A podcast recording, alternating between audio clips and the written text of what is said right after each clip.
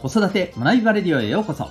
今日もお聴きいただきありがとうございます。子供の才能思いを唯一無二の生き方へ。親子キャリア教育コーチの前城秀人です。指紋プロファイル各種心理学絵本講座塾講師の経験を取り入れたオーダーメイドのコーチングで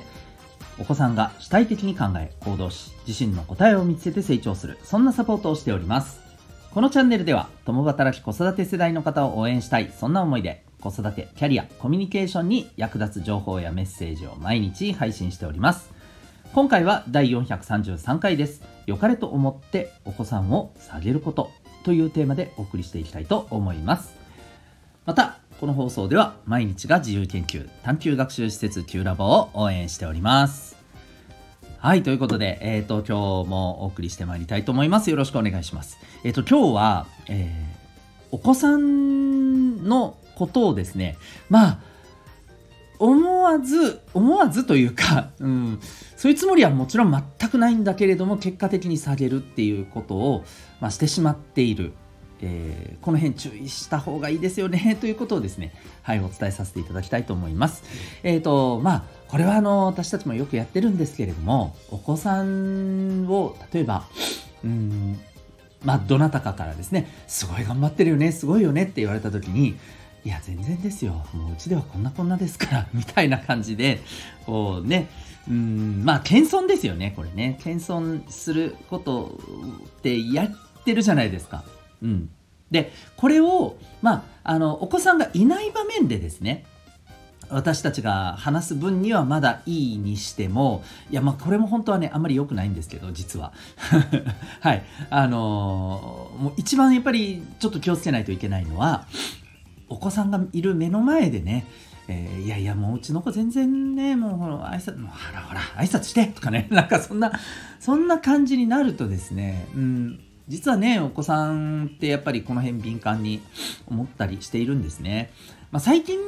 こういったことってやっぱりね気をつけようみたいな なんかねいろんなあの発信も出ているので、まあ、それを目にしてる、えー、子育て中の方も結構いらっしゃると思うのでまあなんというか、うん、気をつけてらっしゃる部分はあるかもしれません。うん、まあでもね気がつくとねそうこれやっちゃってるんですよね。うんであのこれもう一つでもねもう一つ僕はやっぱり気をつけた方がいいなと思うのはですね実はお子さんがいない場面でもそれを言うことなんですこれなんでかというとですね2つ理由があって1つはですね間接的に耳に入る可能性ってゼロじゃないわけですよねうん。その場にえーと、お子さんが直接ねいなかったとしても、うん、まあ例えばその実はね、えー、まあ、どんな場面かにもよると思うんですけれどもね、えー、自分自身のお子さんはそこにいなくてもなんか他の子がね例えば聞いててなんかこんな話してたよみたいなことがあるかもしれないじゃないですか。うん。まあまあ、あのじゃあそれ言うんだったら全くいないとこだったら問題ないんじゃないっていうふうにね思われる方もいらっしゃるかもしれませんけれども僕はですねそれでもやっぱりね気をつけないといけないなっていう理由がもう一点あってこれこういうことをやっぱり言うとあの言葉って、えー、自分自身にも実はこれ浴びせてるんですよね。相手に伝えてるのもそうですけれど自分自身にもより大きく伝えてるんですよ。これを言うことによって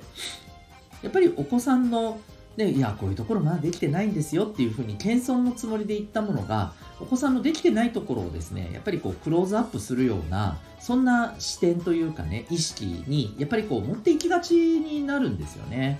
うん、だからそういうところも含めてですねあの言葉ってやっぱり自分自身にもすごく大きな影響を与えるわけですからやっぱりねお子さんに対して、うん、あのいや、まあ、本当ありがとうございます。もうね、あの、本当よく頑張るなと思います。もう私なんかよりね、とかね、どうせ謙遜するんだったらそっちがいいかもしれないですよ。うん。なんかね、あの子供はすごい頑張ってますと。で、そんな子供をまた、ね、あの、やってる私がすごいですっていう風に見られたくないから、いやいや、私、もうね、自分なんかこんななんですけどね、もうなんかね、っていう風にした方が僕はですね、まだいいと思います。はい。まあ、あのーこの辺はね、えー、まあ、またそうすると今度は自分自身に対してっていう話も出てくるんですけどね、きりないやん、みたいな 話かもしれませんが、うん、あの、まだね、お子さんのそういった、えー、やっぱりこう、自尊心とかですね、自尊感情っていうところを、えーいい意味でね、伸ばしていくためにもですね、僕はやっぱりなんかそういうところは気をつけた方がいいんじゃないかなというふうに思います。はい。でもついついや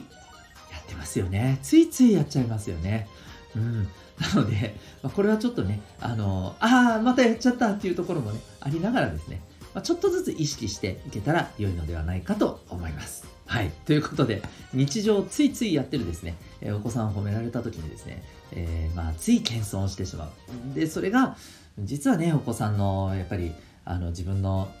可能性とかですね、えー、自分に対するやっぱりこう、あの、自信とか、うん、自尊感情とかね、えー、何かにチャレンジしていこう頑張っていこうっていう風なエネルギーを実は削いでしまうことにねやっぱりこう結構つながりがちだったりしますので、はいえー、このところはですね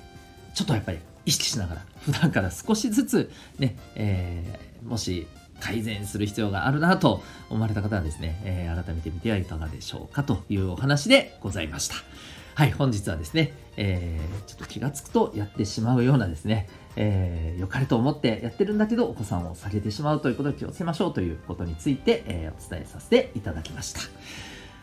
はい、えー、最後にお知らせでございます。えー、私自身も子育て中のパパの一人でございますが、頑張ってるパパさんとですね、えー、交流できたり、えー、共に学んだり、そんなことができたらなという思いで始めたオンラインサロンがあります。それが、ともいくパパの学び場という、えー、オンラインサロンでございます。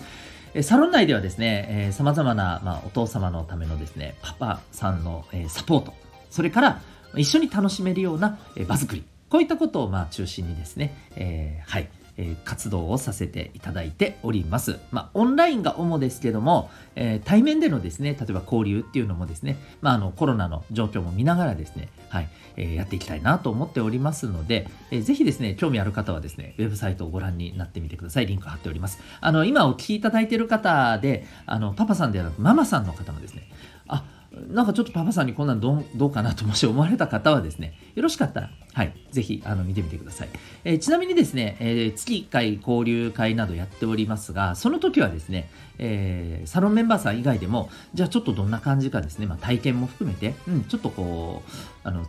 ちょっと参加してみたいなというところがあればですね、そんなのも含めて、あの、リンク先のウェブサイトに問い合わせフォームありますので、よろしかったらですね、こういったこともお問い合わせいただけましたら、はい、喜んで、あの、対応させていただきたいなと思っておりますので、え興味ある方はぜひぜひご覧ください。